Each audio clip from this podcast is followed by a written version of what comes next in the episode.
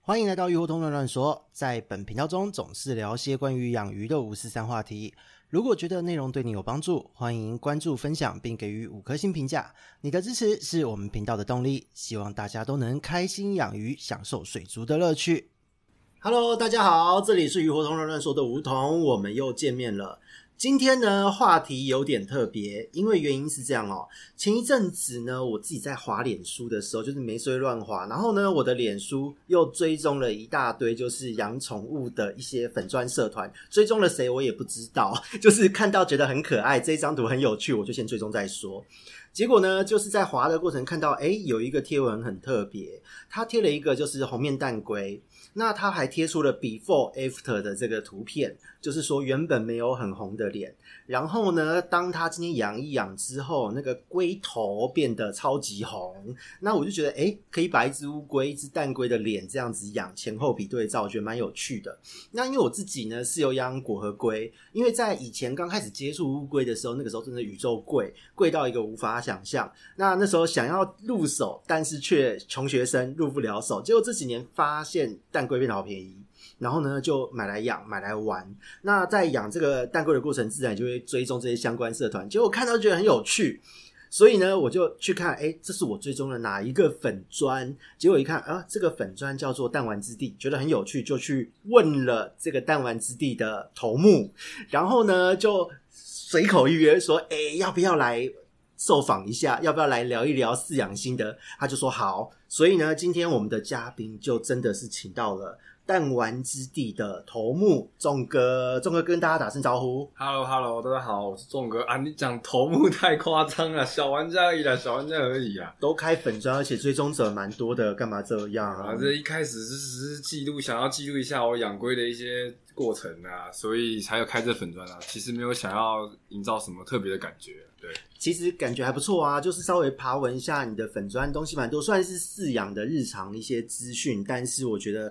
资讯量够多了。而且其实我们在录这一集之前呢，就是有受邀去了仲哥的家哦，就是弹丸之地的根据地， 然后看到他的那个鱼缸墙啊，那个算鱼缸还是龟缸墙？龟缸墙龟缸哎， 就看到那个龟缸墙呢，就是非常的惊人，因为每一只都好肥好大。然后呢，看到那个特别是哦，仔桥吧，嗯，对对对对那对，个肉挤出来真的有够恶 心的。喝水都会胖啊，仔乔。可是仔桥，因为我一直之前在想说蛋龟以前说的都很贵，然后仔桥现在还算是稍微高价。可是呢，那时候看到小照可爱，看到它大致的照片就放弃，因为实在肉挤出来。然后今天看到你那边的实体，因为。我在别的地方看到的都没有你这边的大致漂亮，那当然肉挤出来的程度也是非常惊惊人，对对对，所以是有开眼界。所以呢，今天在我们录这一集之前，就是开了一下眼界之后，我真的就是觉得希望要让仲哥好好的跟大家介绍一下他自己、嗯，哦，可以跟各位听众做个自我介绍，因为真的太酷了。没有没有啊，就是感谢你给我这个机会 啊。因为平常我也是玩自己的，比较算低调一点啊。对，低那调玩很好对啊，对啊，但是有机会分享一定要好好的分享一下。对啊，那我其实这个养蛋龟吼，大概是在六年前，那那时候是我考完学测，然后很无聊。冒昧问一没事下，你现在几岁做，？啊，我这个今年二十四了，那个社新鲜的社畜，对，啊，才二十四嘛，哦，这样如果我讲说看起来比较老这样子，会不会大家听众会觉得我们的年纪差不多？哦，可以，没有问题，没有问题，没有问题，没有 问题的啊， 我也很困扰啊、哎我大你大你了十四 岁，人生不要这样，好吧？人生很难、欸。我也是希望自己看起来老一点啊，不然那个有时候很麻烦，还会被叫弟弟啊，那个有点困扰啊。还好啦，因为我自己是从国中就老脸到现在 你，是到现在老我起来啊胖了，对到现在这我我说我现在的年纪是三十八岁，然后所有人都会露出不可思议，哇天哪、你看起来三十岁，但是殊不知我从十五岁就被这么说了，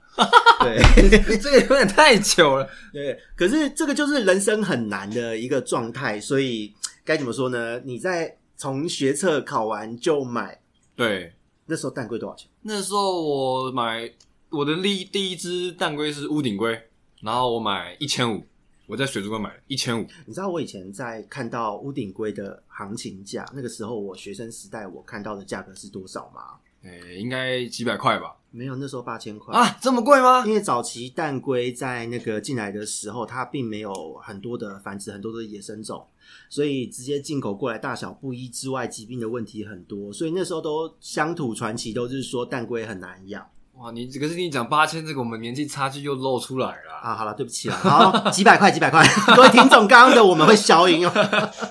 那时候一千五我是买贵啊，因为蛋龟那个时候屋顶龟差不多一只六百块、七百块极限，所以我是买贵。但是因为我那时候啥都不懂，还是给它看它好可爱就买回家养。那时候那只龟还在吗？还在还在啊，然后也有下蛋也有生的，这、哦是我的起家龟啊，不会轻易的丢弃的。我们这个不能做人不能忘本啊，对。真的，我这边在那个去年重回蛋龟的怀抱，然后呢买了麝香龟，现在肥的跟猪一 样，对，也舍不得把它弄掉， 不好意思卖掉它，觉得应该要责任要有善待它这样。基本上只要可以有提供一些产能啊，在我这边都是可以吃出饱了，可以吃免钱吃到饱没问题的，只要能提供产能的话啦。呃，能对提供产能的话， 对对对否则就会被换掉。我的可能就会呃，那个可能就会酌量摄取饮食啊，可能会限 额啊。我们是有配给的，饮食配给的啊。要能够变现，对才有留存，才能够有吃好料的对价对值。对，没有工作的人没有饭吃啊。你那边好像是什么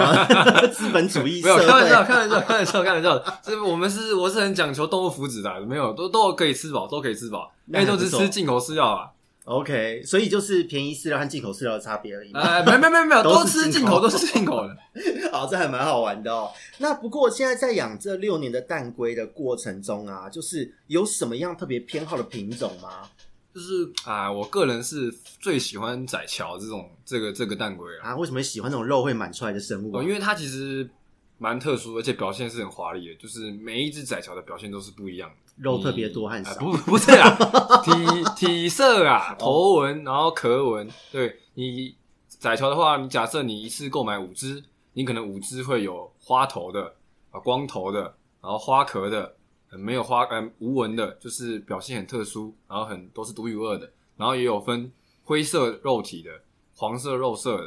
然后还有中间肉色的，就是很特殊啦。然后还有有些是有角纹的，有些是没角纹的，就是每一个人的窄角都是属于独一无二的东西，就是都是每个氏族的珍宝这种感觉。那我还蛮好奇的，欸因为听起来它的颜色变异性非常大。是那因为我在乌龟的世界哦，爬的世界我没有那么熟，我想请问一下，决定这一些改变的原因有什么？主要是基因，基因是最重要的。你的总归的表现会决定你子代的表现，那再来是你的后天的饲养照护管理，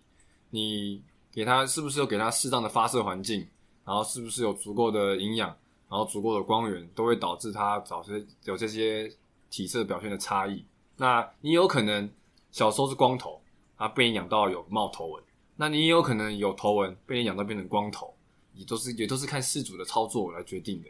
那目前有比较，像以头纹来说好了，光头和有头纹之间，你觉得在你的经验中、操作中，影响他们有没有头纹的差别在哪里啊？呃，头纹的话，主要是在你的缸的底色，底色，，对，好奇妙的生物。于是底色会影响它有没有办法成色，但是在乌龟却是头纹有或没有吗？呃，应也不是这样讲，应该是讲说基因会决定它有没有头纹，但是你的底色能不能帮助它的头纹发射，这种感、这哦，种这个概念，哦，所以跟鱼也是有点相像，对，有点像。那他这边就要麻烦，就是要帮各位听众挖一下了，就是所以到底要有头纹的话，我要用深色底砂还是浅色底砂？其实不用底砂，贴卡点就可以了。这么随便？对，贴卡点就可以，不用底砂，因为底砂其实对于一些新手饲主来说，不是比较友善的操作跟配置啊，所以我会建议贴卡点就好了。那第一个，你先假设你的总归是有头纹的，那你你可以大概有一半的几率可以确定这只它的子代是会有头纹的。那你买到这只之后，我会先建议是用白钢去养，白白缸，钢就是卡卡点贴白色的。哦，反而白色的环境会养出有头纹的龟，帮助它显色。对，你要先把它的体色逼出来，逼它体色退掉之后，它的一些壳纹、头纹会慢慢慢慢浮出来，因为它体色淡掉了嘛，所以它的色素会沉积在它原本该头纹出现的地方，所以可以好酷哦逼它，就是逼它冒出来这样子。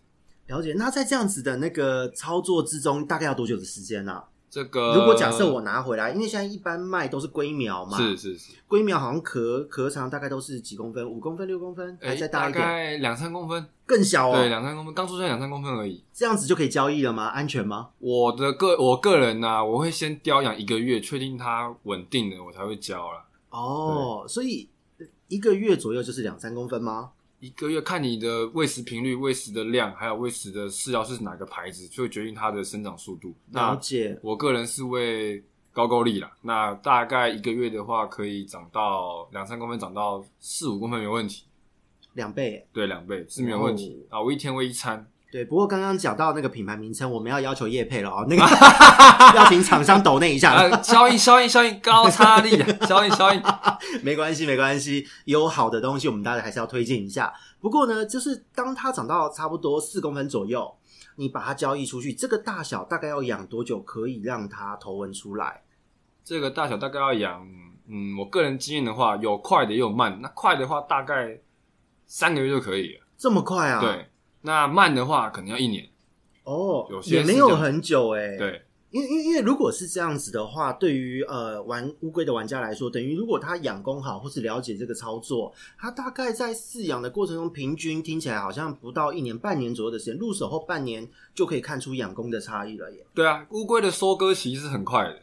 我本来以为这个东西寿命非常的长，所以它的收割期会很久。因为像我们家的龟，我现在有两只母果核，嗯然后一只母麝香。然后呢，我的这个果核就是因为我其实都丢着，也特没有特别管它，也没有特别去弄什么环境，结果就黑不隆咚的黑到大，对，已经一岁一岁多了。对，然后我就想说，嗯，我也不知道算不算收割了，因为就觉得黑黑的到大了嘛，嗯应该也没什么问题。然后呢，我想说这个东西要养要要养个一年左右才能观察出这个效果，因为像果核来讲，就我所知，很多人就是养出来都是呃茶色的，嗯，对，那我是喜欢黑色的。结果我想说，嗯，这么大还没有变，应该不会变。我真的是到了一年左右我才放心诶、欸不过你刚刚提到果核啊，其实果核会有你这样讲的差异，是因为果核其实在一开始的分类上是有两个亚种的，一个是北部果核跟南部果核。那北部果核就是像你讲的那样子，是茶色的，然后是有花头会会花的。那北部果核的话就是全黑的，没有头纹的。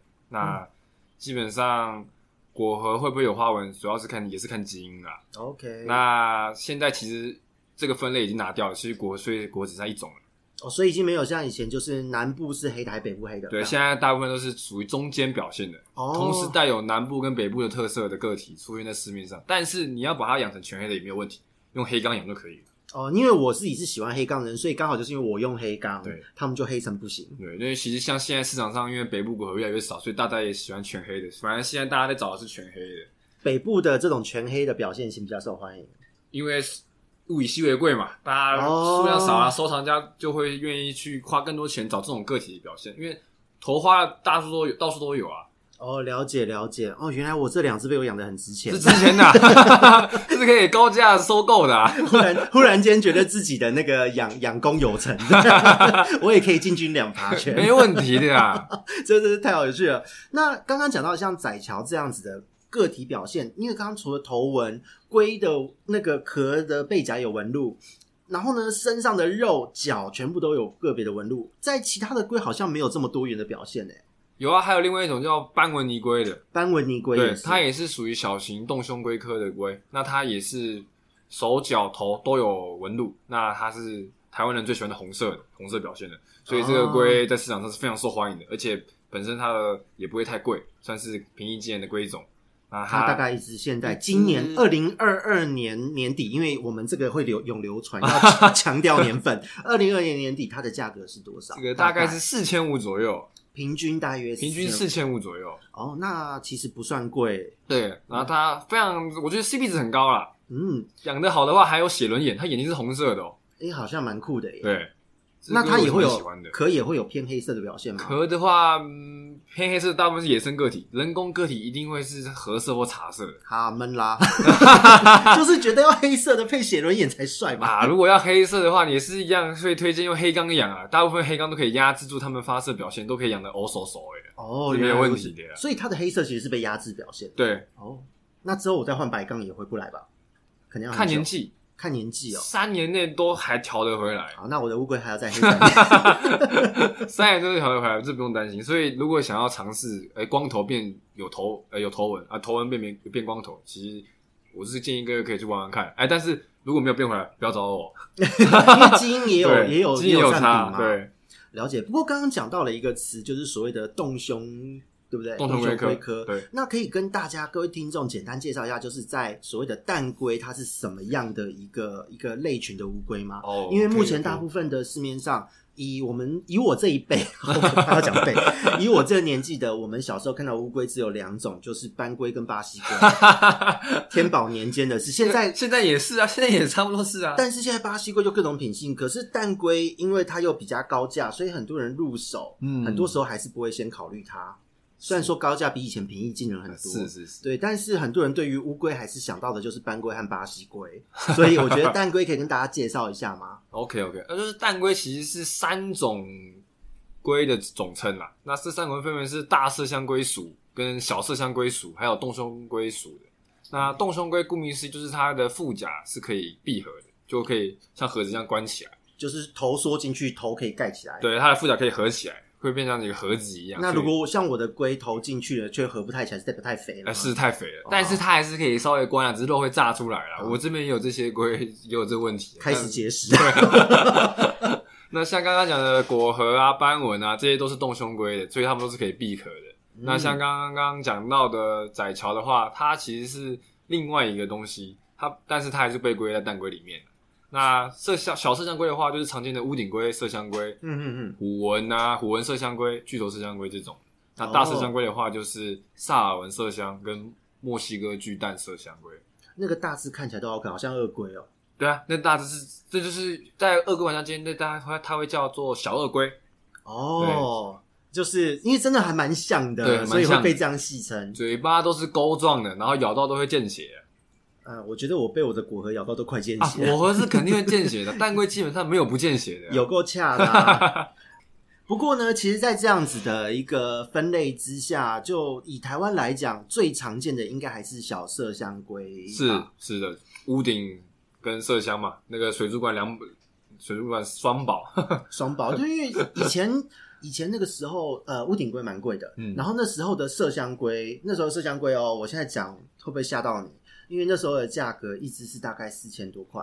哎呦喂呀，我的天呐、便宜的便宜一点点哦，便宜一点点，大概哇三千五你左 你右这个价格是应该是苏卡达刚进来破万的那个时期的吧？啊，对，哇塞，对对对那个离我有点久啊。非常久远哦，非 常久远哦，因为你看我们差了十四岁。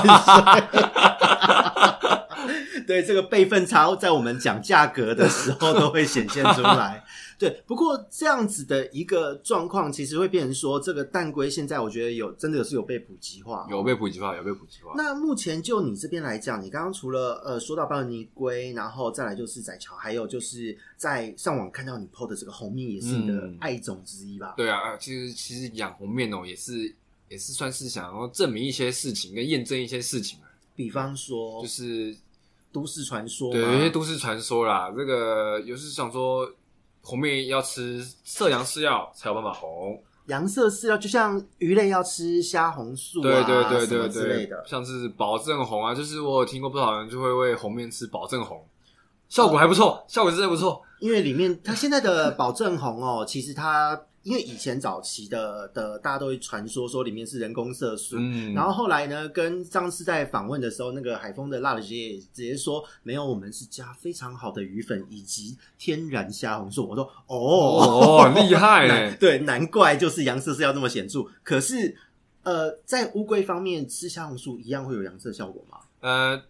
如果是以海风的保证红来说，是肯定是有，因为海风是用好的原料、好的制造水准跟一些品管再去制作他们的饲料的，所以这是绝对没有问题，其他绝呢对不是用染色的。对，其他人还有喂什么奇怪的羊色饲料吗？啊，这个呃有一些这种比较成本比较低的啊，它就是用一些有些人工色素啦，那个真的是用染色，就是连腹甲都会变红色，这是真的有那的。是颜色，它是咬了之后散溢到水，或者排便出来那个色素，然后被吸进去，附着对在对对上对面对对吧对对对对，那听起来不太健那康。个不太健康，但是效果也很好。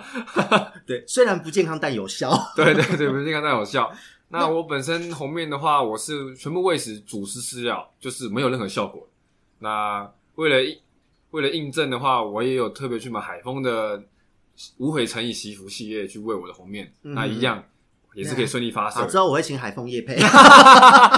发一下饲料给对啊，我我们。是我是国产啊，进口都支持的，绝对没有偏向那个品牌啊，真的没有啊。等一下再多讲几个品牌，我要跟他们厂商联络，哎、帮你们讲到 哦。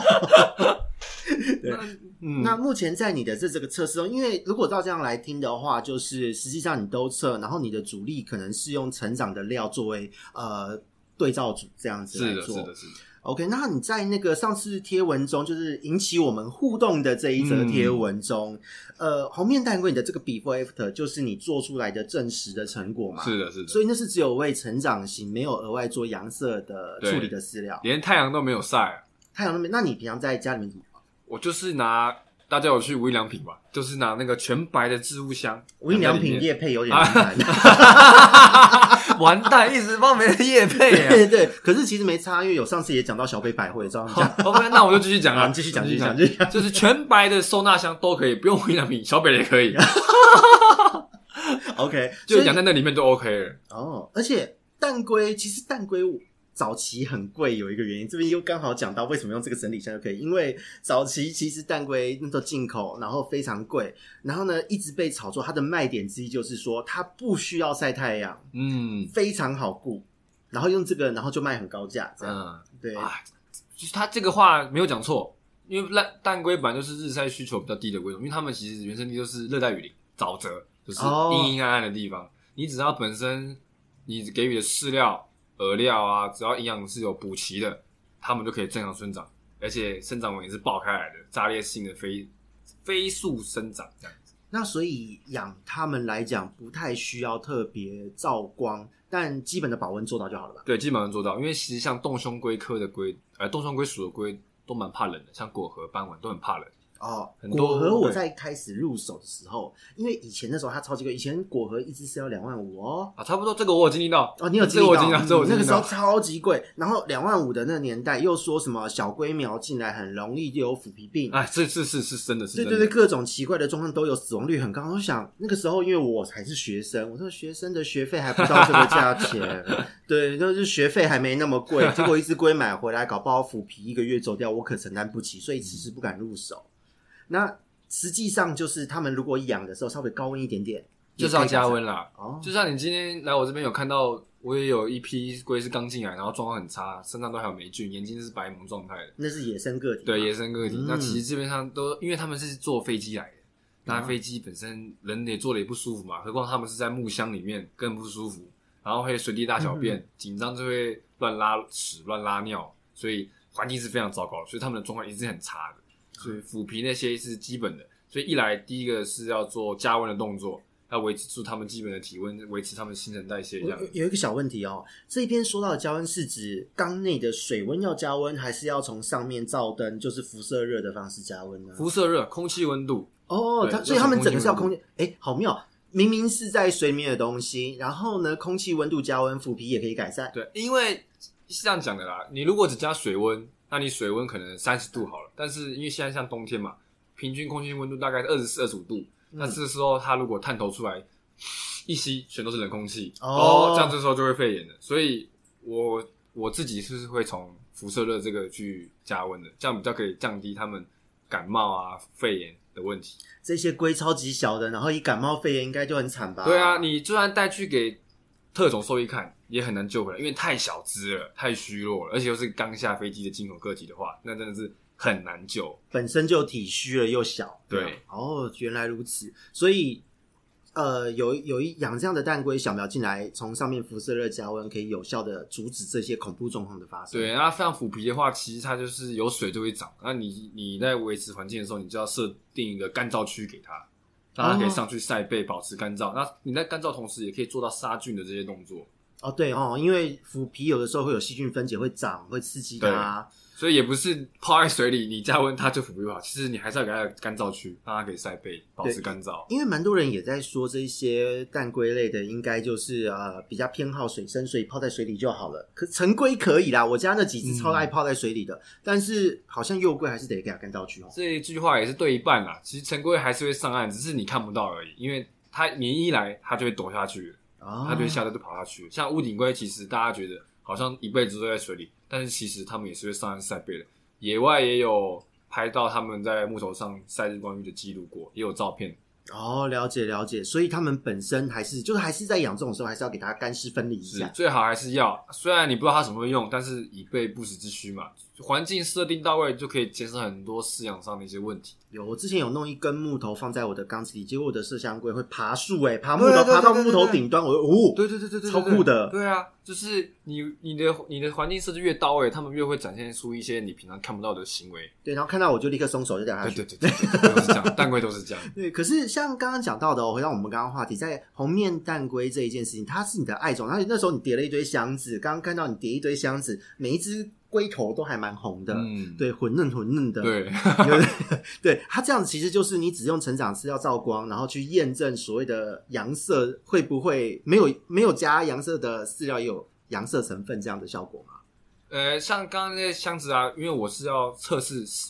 不是要有多样本数的，不是只有单一样，因为你只有一只的话，人家会说可能是它天生神力，它是秋生万，哦，所以才特别红，所以我就把那一批全部都那样子养啊，每一只都顺利的发射。那只有其中你看到我们发完我发完的那一只特别红，是因为我还有加其他东西进去做一个营养补充，这样子有一些哦额外的添加剂。因为每一只都红，然后又有一只特别红，所以这只是第一个你验证了，就是只用成长型饲料，大家都能红。对然后有在额外补充营养的，还不是呃所谓的阳色饲料，是对，就是什么均衡的营养补充，还可以让它再更红一些。对，所以到最后红这一件事情是营养价值，是的，营养价值，第一个基因，然后再是营养价值。就这么简单。，，对，那什么羊色饲料那些，虽然是花拳绣腿啊，锦上添花的东西、啊我觉得我其实听到刚刚我一直觉得很好玩，就是仲哥讲话有一个熟悉的山东腔， 因为因为我自己也是，我爸爸那边也是山东人，嗯然后就听到觉得山东腔，你也是山东人吗？我是啊，我是啊，我阿公也是山东人我们今天是要在节目中相认一下，我们是老乡好 啊，你的讲话口吻真的很有山东味， 我好喜欢，啊很好我平笑。常都是吃面，我不吃饭的。而且面还要宽面，对对对对对对对而且还有老面的是宽面哦是是，是是，然后那个一定要那种山东麻酱面、啊炸酱面哦对，对对对对，哎呀，真的是老乡啊！ 对对对，然后馒头要大颗那这样。个这杠子头，呀呀呀杠呀子头，呀！忽然间变成美食特辑。对，不过其实刚刚讲到在蛋龟这一块，红面蛋龟，你做的这个实验证实了这件事，我觉得那时候我其实是看到觉得蛮酷的，因为以前、呃我在那时候在要重回蛋龟，可能在去年年年呃上半年的时候，去年上半年在那边没事上网想说现在蛋龟好便宜，想要买。嗯，那时候看到红面，想说红面也不大，可是我看到的照片都说都是养的白白丑丑的。然后呢，我就说这个龟也太没特色，哪里红 面？然后所有人的呃在讨论区的留言回应，真的也都是说要用阳色饲料，要晒太阳。我就说。你阿 妈嘞！我哎太火爆了吧？呃，不是，就是我觉得要养一个宠物，特别是蛋龟类，我觉得就是要简单轻松的方式，因为重点是在于花时间跟它相处互动，而不是一直服务它。嗯对对对对对对对，对，因为这是我养动物，像连我我连养鱼也是这样，大家有听众应该不难理解， 就是我自己养就懒人养法，就是我会顺着它的生理去做操作，是但是原则上你要给我适应是适应是我的是操作哦，对不对是对我在服务你哦。确实是这样的，没错。你这个观念跟我在饲养这些龟类的观念是一样的。因为这个某种程度是在合理的状况下驯养，这才能对称得上是宠物。对啊，对对对，所以那时候看到蛋龟还要这样子宠，我就觉得嗯好累哦，我就放弃了。呃，你会，你其实你会看到那些白白的哦，那其实因为红面其实是另外一种蛋龟，叫蝎蛰龟的亚种啊。蝎蛰龟它旗下有三个亚种，一个是蝎蛰，一个是红面，一个是白喉。那白喉的话，它是喉部这边是白色的。那其实市面上，因为它们这三种龟，它们的栖地流域是有交叠，所以常常会有一些混血的状况出现。所以可能是我看到的，就是混血之后再出来的，对，也在测个体，体。所以有些人的红面养不红也是因为这样，就是基因已经没有那么纯正了。那这个有办法从小苗的状态就判断到底是哪一种吗？哎听起来买到如果是混种的很带赛哎，因为等于说之后脸都不会红啊。但是其实你也不能说它不是红面，它还是红面啦，只是呃没有那么优秀而已啦，哦，没有那么优秀，没有那么优秀。秀。对， 我们今天讲话要山东腔， 那从小苗的话，真的比较难分辨啦，最好还是要找可信赖的繁殖者，然后有总归的照片可以让你看，你这样是最好的了。听起来是只有玩家能够提供这样的资讯，一般的店家不可能会有嘞。一般店家其实大部分店家都是可信赖的，我是觉得都可以买。对哦，所以他们说红面基本上也不会不红，就是乖乖的。对，啊，只是差别在红是怎样的红，是条纹型的红，还是果冻红，还是是闪红这样？这个又有差别。啊，因为红面其实对是有差别的。那像今天在你那边看到，我看到的是整片都红的，那叫什么？那个在玩家间会叫果冻红， OK，果冻红好就可是爱全红的意思，果冻红，什么一点点黑色的细点都没有。哦，就是整个就是很纯的红色。对对对，那如果果有冻红一好可些爱有一些黑点点啊，那个玩家叫黑沙，哦，黑出沙出黑对，沙，出黑哦，沙，这个跟在玩战斗、玩孔雀有的时候出现的杂斑，对对对对对，一样的一样样的意思。嗯那还有一种是条纹型，它的红是一条一条直马线，赛克，对啊还没有是没有蛇没有那纹。个，对，就叫条纹型，哦条纹型，条因纹为型。刚跟那个孔雀鱼大师那边专访完， 然后都会听到看到这个纹路的时候，都会用孔雀鱼的词我汇来们形容但它。我们趴中很直接、很很暴力的条纹型，条纹型红 OK，面，那这三种就是以整体来说有价格的差异吗？呃，以玩家角度的话，它都是红面，所以都一样，都一样珍贵。哦，所以就会变成说，只是看买的人自己喜欢哪一种。对对对，啊，包含其实像果冻红这个东西哦，也是一样是靠后天饲养才表现出来，它不是基因哦，它是嗯后天饲养的、哦。条纹可以养成果冻，黑沙也可以养成果冻哦，嗯，那了一样解就像我刚刚讲的，要用全白的环境去饲养，它才有办法变成果冻红。那如果你的环境是比较复杂的，有沉木、有石头、有水草，那甚至是黑钢，那它就会出现黑沙，就会出现条纹，但它还是红面哦。看红面纯不纯，主要是看它腹甲，它腹甲会有两条线，但两条线只要是平行的话，它就是纯种红面，你就可以买，绝对可以安心的。所以现在会开始有人用麦克笔开始画线。啊，那个这个魔化不来的 啦，对啊。 OK，但是我现在还是要再三强调，啊那只是判断它有没有基基因优良的依据啊，不是判断它是不是红面的依据。 OK，就算它不是评审，它还是红面，所以我也不用因为这样子就拿去跟你你你去讲你的红面，然后去跟你的店家 complain 说这不是红面，千万不是这，千万不是这样子，千万不要这样做。啊对，因为现在我们开始有一点小小的市场影响力，讲话要小心，对对对一定会有人误会。对，这这千万不要误会。对， 对不过我觉得这还蛮好玩的，后面有好多种变化型。那还有什么其他的龟是你喜欢的吗？啊，撇除蛋龟的话，还有其他龟，像那个北美木雕龟，我也很喜欢，北美木雕龟哦，对，嗯，这个以前也是超级梦幻一品啊现在还是啊，哦是哦 现在还是。啊所以哦还好它价格没有崩掉，它现在大概平均价位是多少？这个小苗刚出生的话，大概是三万三起 跳，好，人生好 难。但是它真的是很棒的龟种，我这是我的梦幻龟啊！今天有看到吗？对不对？我记得今天有看到对你有对对看到对你有看到好，所以这个呃，我们的那个弹丸之地的众哥是有钱人好。啊，不不不不不不不要这样， 不要这乌龟样，富翁我乌龟是富翁贷款买乌龟啊， 贷款买乌龟啊，我穷的只剩龟啊，穷的只剩龟也蛮酷 的。不过我觉得玩家就是会有这样子的热情。对，那像这个呃所谓的这个木龟啊，这一些它的整个的特色是什么？它的特色哦，它的特色就是是，很珍惜它的特色有些很有特色，但有些没什么特色，就是贵在稀有度。那像木雕的话，它是特色是在它的肉，它的肉是橘色的，熟了手 就像大闸蟹，哦，然后它这种龟很聪明，它智商是算是乌龟里面最高的，有是这有做过研究报告的，他们是有那个阿法首领阿法观念的，是有阶级概念的。哦，他们一个群里会有个阿法，然后了会解指挥下面的做事，有点像公狮母狮的那种那个社会。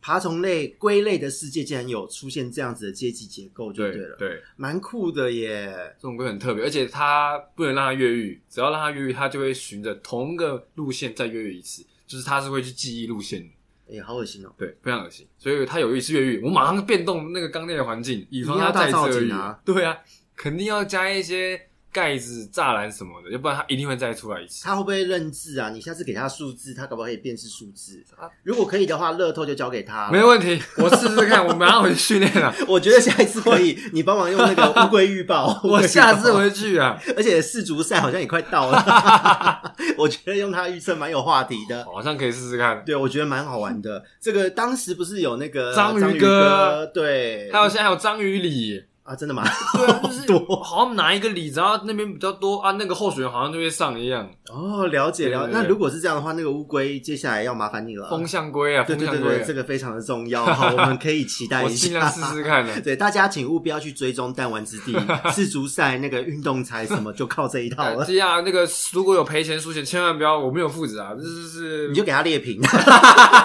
给 洗一洗就好了。对，好，那再继续问一下哈，因为其实我觉得很好玩啊，才投入蛋龟六年就有这么多的心得知识，我相信这中间应该充满蛮多血与泪的积的累积。那除了蛋龟之外，其他的龟种就是刚刚讲了一个很很未来可以帮你发发大财的乌龟，那其他还有什么样的生物呢？其实像钻纹龟也蛮好玩的哦。钻红龟啊，对，钻纹龟，哦我觉得钻红龟，嗯，不过钻纹龟就是充满充满挑战性的一种龟啊。我觉得为什么？会充满挑战性啊？因为它就是有选育上面的一些技术门槛在。如果你要繁殖出市场独树一格的风格的话，它也是有很多的表现型，对，它有很多表现型，然后它的牙种也很多，所以它很好玩，非常好玩。就是感觉可以像窄桥一样玩出各种搭配组合，哎，它比玩还可以比感到更深入，这么炫。对，怎么蛮炫说？爆的深入的点在哪？因为它牙种多嘛，那它选育它可以像它有粉红头、蓝头、灰头、白头，光是头的表现就有四四种了。哇塞！大家如果要玩龟头，就是千万要选千万要择玩钻纹龟，钻哦。纹的龟头最好玩了。呃，这个会应该列入十八禁的发 言。我们讲的是乌龟的龟乌头，龟的龟真头实乌龟乌龟的的龟龟头。好，那所以因为撰文对我来讲，我就觉得它就是一个活动空间非常大的啊，对，像狗一，样，对，像狗一样，像狗一啊样听起来又又又是一个恶心生物。嗯哎，就是它随时都在跟你讨食，然后一直拍拍拍拍拍拍拍，然后它就很吵很吵很吵而，且它的那个游泳的活力非常强，好像水性非常好，很好，它可以用三十公分的水位去饲养是没有问题的。一小只就可以了。对，一小时就可以了。哇那塞但是一样要给它按区，让它上岸，因为它是很容易腐皮的龟种，所以一定要有按区让它上岸，保持干燥。哦，原来如此。那一般呢？因为我看到网络上介绍钻纹龟都是介绍要用汽水浴养嗯为真吗？哎，这个其实是假议题啦，哦不过信者恒信的。那我是讲求科学的，那我一样好，，山用山东腔讲科学两 次，还蛮触鼻我是讲啊的。求科学的啦。 OK，那我自己都是用全淡水饲养的，那啊目前是没有发生过那些呃、那些问题啦，也没有在生长上有问题，繁殖上也没有什么问题。 那我所以，我个人是觉得全淡水饲养来救母呢。哦，原来如此。那我觉得这样子。就因为钻纹龟其实现在是市场上流通率也很高的，很高。很高，对，然后之前呢，在我年轻时，钻纹龟也是梦幻一品。现在没想到那么普及，也是蛮好玩的。但是它普及，但价格还是很高啊。现在以二零二二年的现在，大概的价位水准是多少那？个北钻的话，大概是四五千块左右。那一般的大花脸钻纹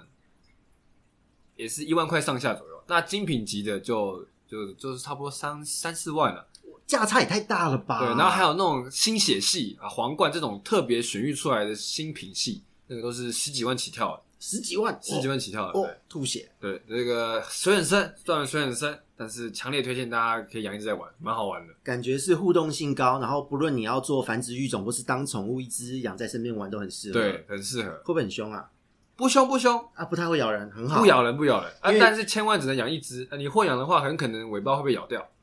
哦哦，对对对对对，他们很喜欢去追同类的尾巴跟脚，所以常常会混养的会发现一些呃后脚有损伤啊，尾巴有损伤，所以哦，如果是要当宠物养的人，养一只就好，然后要养两只也是分开养，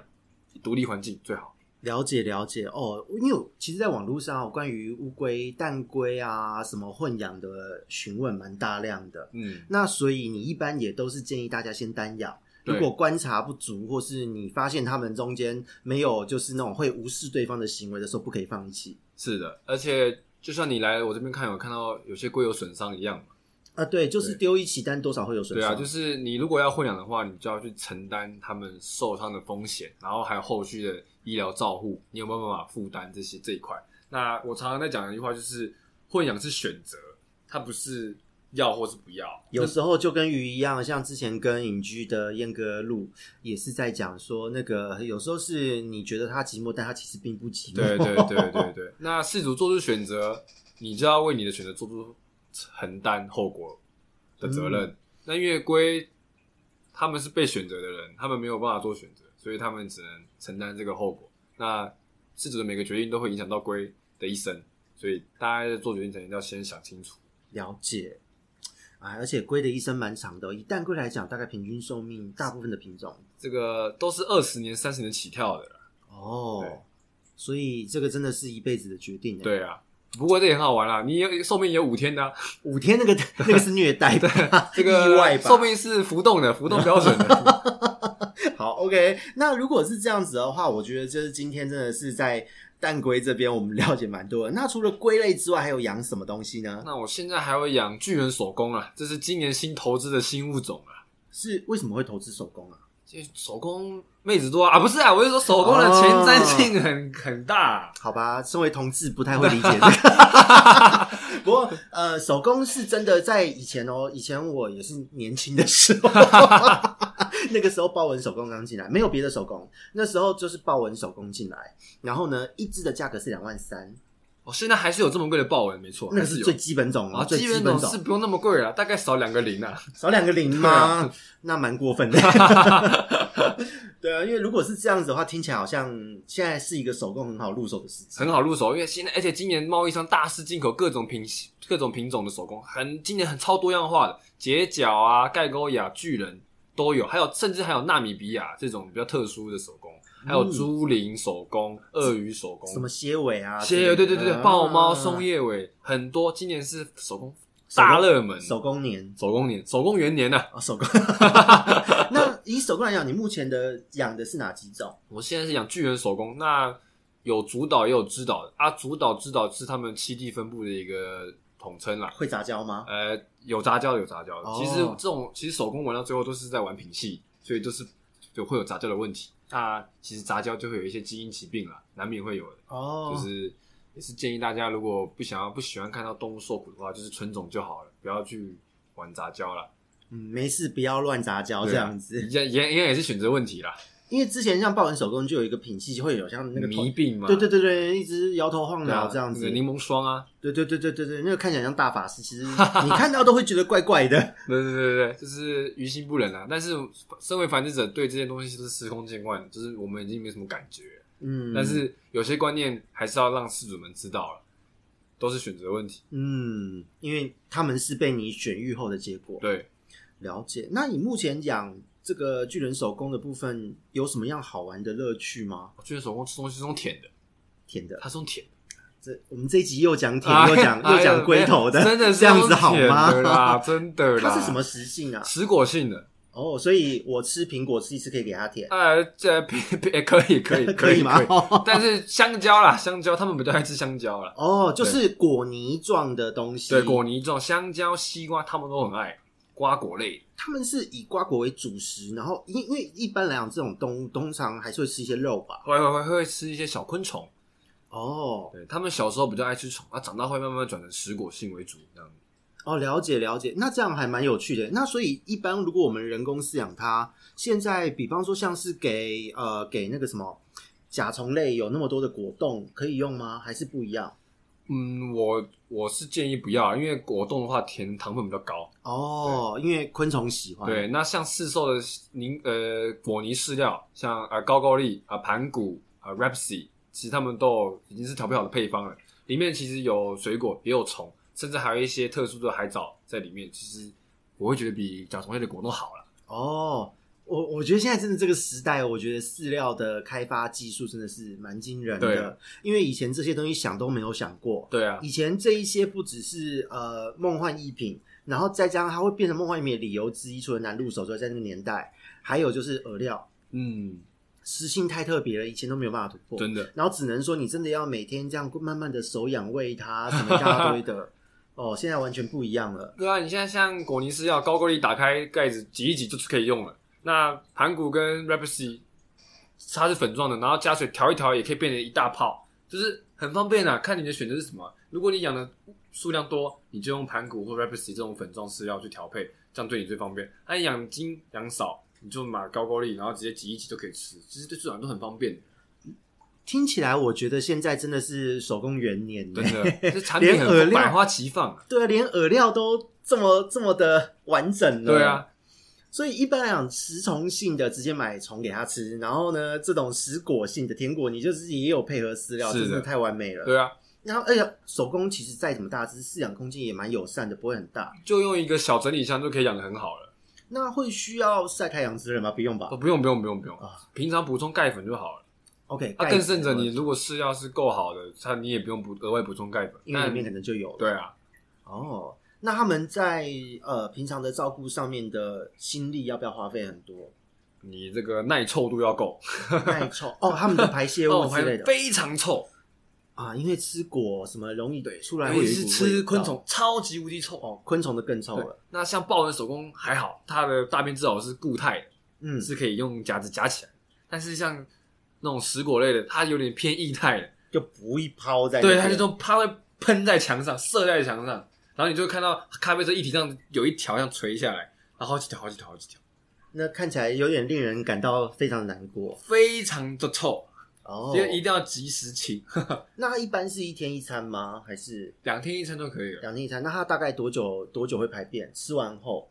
嗯，看温度，了解看。消化情况。以现在就是进入冬天，冬天前夕啦，这个大概二十四到二十六度之间的温度，它大概会，大概要两天才排得完，所以就是两天吃一餐，两天后排便，是然后排反正排便当天你再给它吃新的一餐就好了，对这样。对。那有时候如果你拿起来把玩，因为我们人有体温嘛，那它上面就是有点像加温垫，它它就会直接哦就抖一下，对，呜抖呼一就下出来你了就。会感觉手热热的液体出来了。哦，然后超级臭，对，非常臭，真的很臭啊！好吧，这人生真的非常难哦。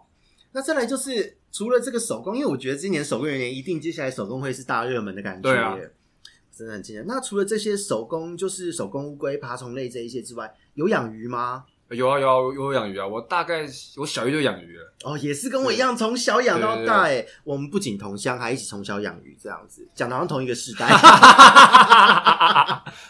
那所以养的主要是什么样的鱼呢？小一的时候养的主要是那个龙鱼啊，小一就龙鱼，对，龙鱼啊，哦，龙鱼鸭嘴类，以前我超喜欢红尾鸭嘴的，就缠着家人买，然后对哦就对一起对对鼓对，掌逼他 们买，哦逼他们买，对，逼他们买红尾鸭嘴啊，月光鸭嘴，我超爱鸭嘴类的，然后他们就会互相合体啊，把对龙对鱼对含在嘴里，对不呃，对？对对对对对对对因为这是每一个听到从鸭嘴入手的人都会讲 的会事莫，名其妙一天少一只鱼，对对对对对对。然后有时候这那个时候，因为以前我像我小时候那时候养，那时候呃虎皮鸭嘴和红尾鸭嘴的人工繁殖技术已经建立了，嗯，然后那时候一只的价格都很低哦，已经那时候呃才刚建立的时候，一只大概一百八到两百五之间，现在更低哦。但是那个时候的这个价格买，觉得小小只的好可爱，才拇指大小。然后呢，那时候一起养的有小只的什么非洲黑龙啊、珍珠龙这种东西。啊然后呢，隔就某一天忽然看到那条鱼含着半半叼着半尾的龙在那边，我就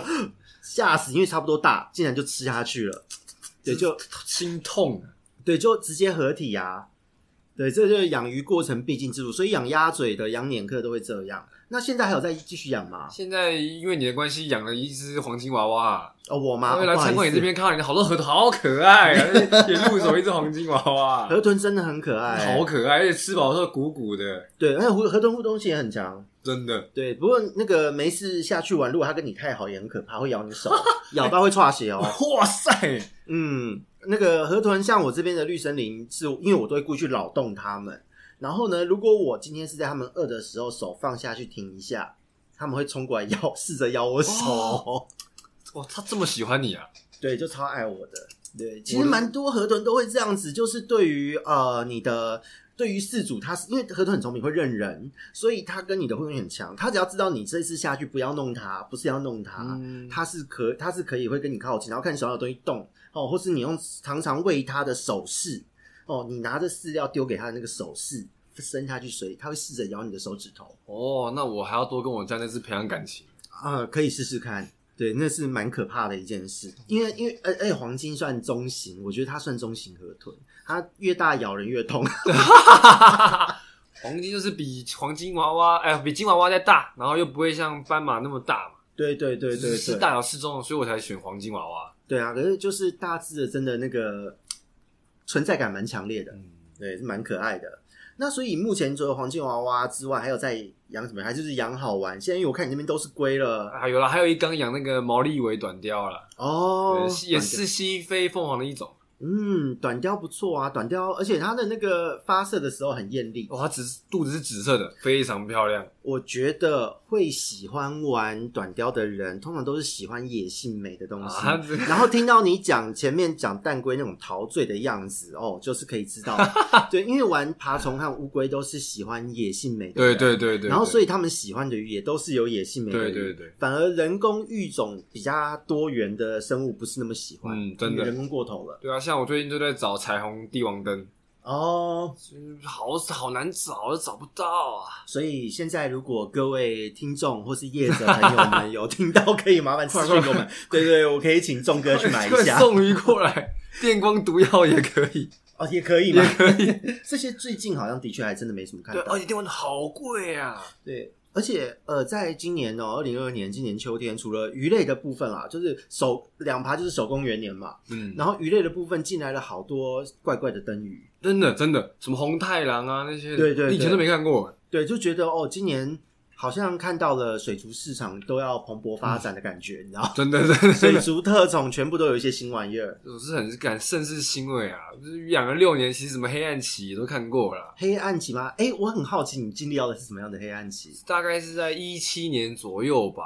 就是其实整个市场是非常冷清的，没有人讨论，也没有店家愿意进什么特别的东西，就是永远进那些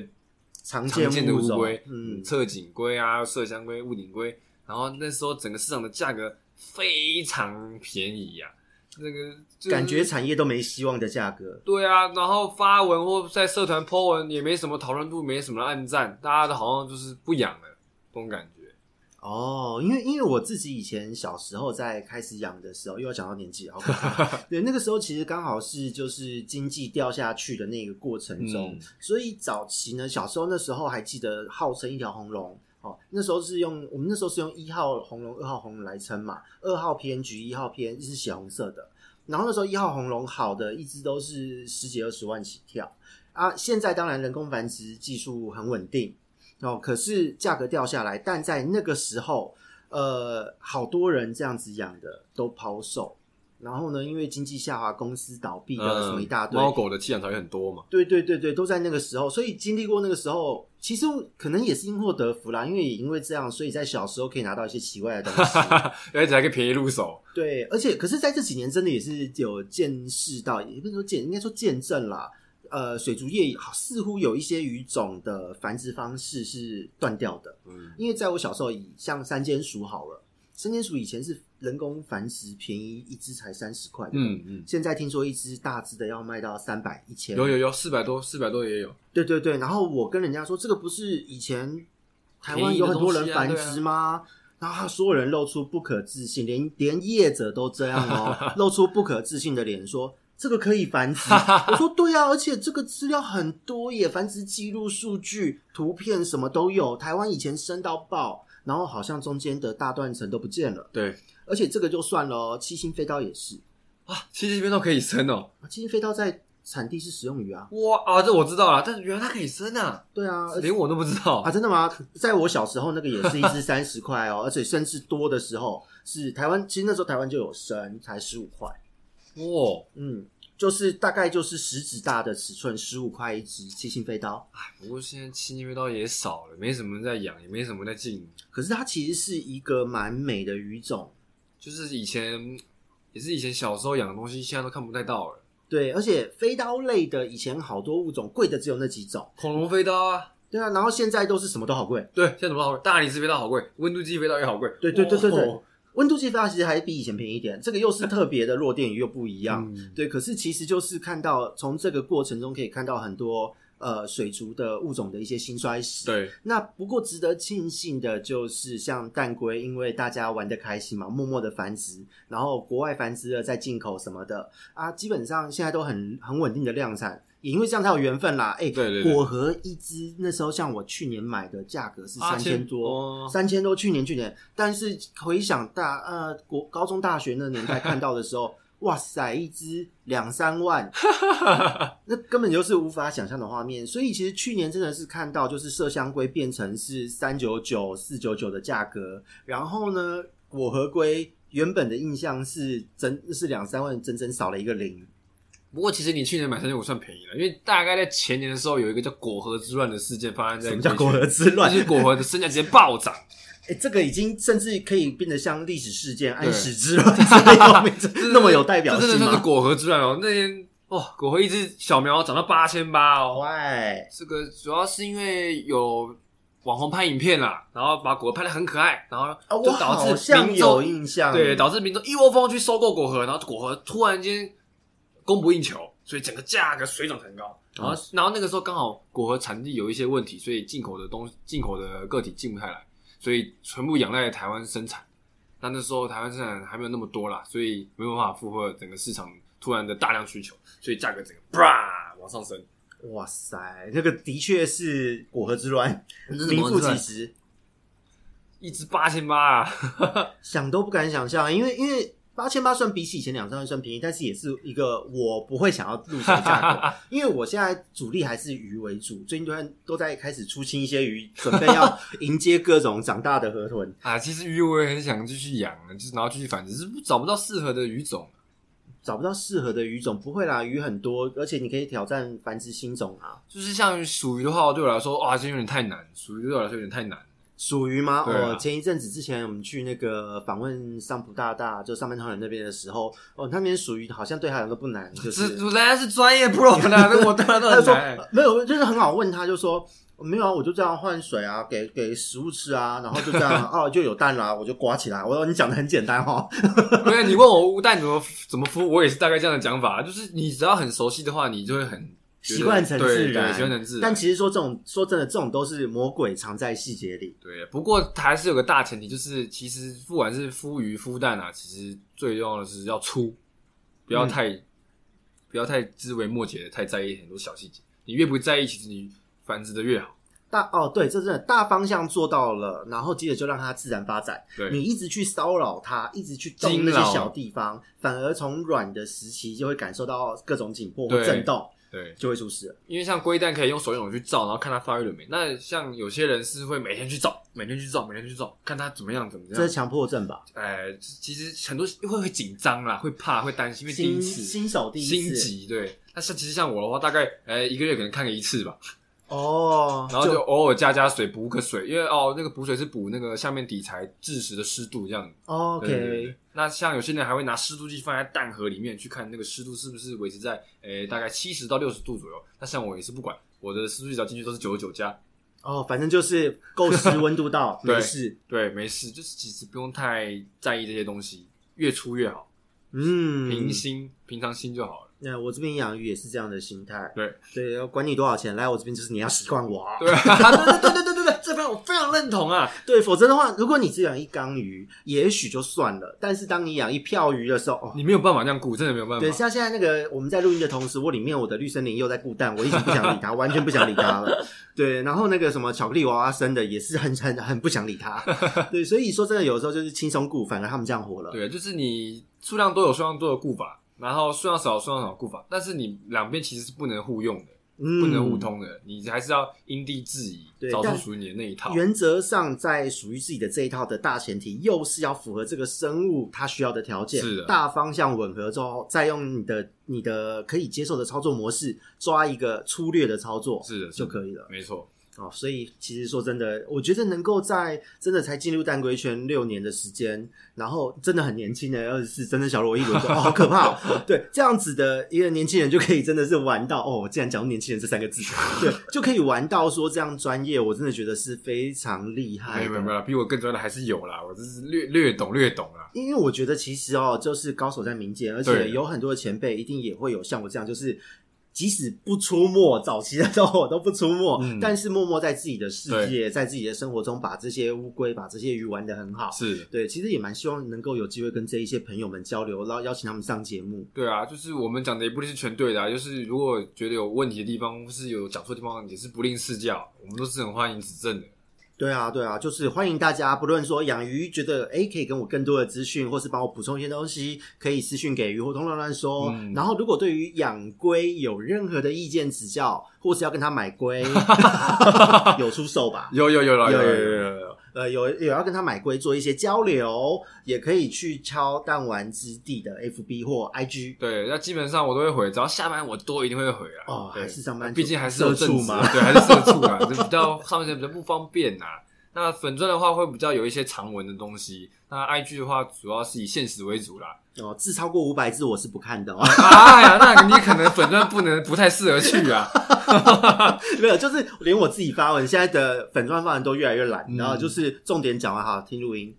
反呃正我没有 podcast 啊，没有办法这样，所以我只能一个一个逐字 稿啊。哦，也是啦。不过我觉得现在的社群媒体也方便，大家要联络就是所谓的真的愿意分享的大大们，不是那么难。对， 对，所以我觉得这也是一件好事。那其他呢？如果有在听我们的这个 podcast 的听众们，也真的是哦，真的是有一身绝学。有机会，那个你不用抛头露面没关系，podcast 不用露脸。对，那你可以私讯给我哦，也可以一起来我们这边来玩来聊天，因为我觉得在水族的世界，其实有很多东西值得挖掘，也耐人真寻的味真的，对啊，光是一个蛋龟，哇，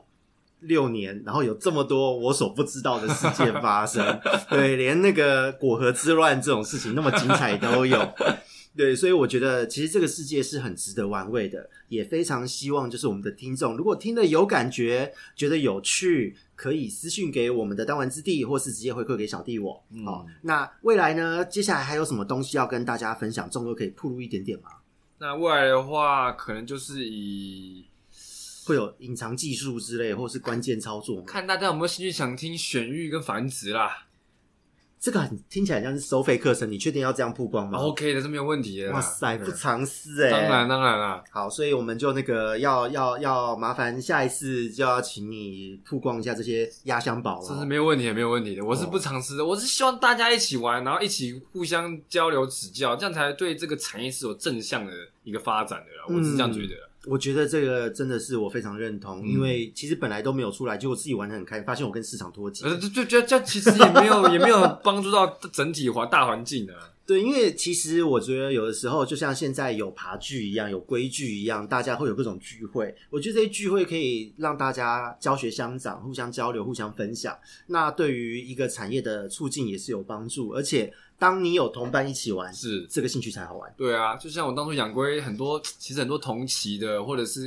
比我不管是年纪比我大或比我小，其实都有点都已经退居幕后了。就是我是个人是觉得很可惜啊。他们为什么退居幕后？大部分 也是是跟鱼差不多啦，哦，厌烦了社群的生态啊。哦，因为社群其实很多时候会变成是都市传说对啊暴走。然后你可能讲真的话，你会被那些不懂的吐槽，啊、我想到国中的 我就被吐槽了。这其实是很伤自尊跟信心的一件事情。那对久了当然会不想要继续抛头露面的。啊，真的。不过我觉得有一个正向的一个循环，稍微的曝光一下，让大家可以交流心得。Podcast 的没有露面，搞不好异常的适合。对啊，对啊，对啊，对啊。所以今天呢，真的非常开心，可以邀请到我们弹丸之地的头目众哥。啊，没有没有没有，下一次的那个压箱宝话题就要麻烦你喽。啊没有问题。题，没有问题。好，那各位听众，我们就期待众哥下次的登场。我们下次见，拜拜拜。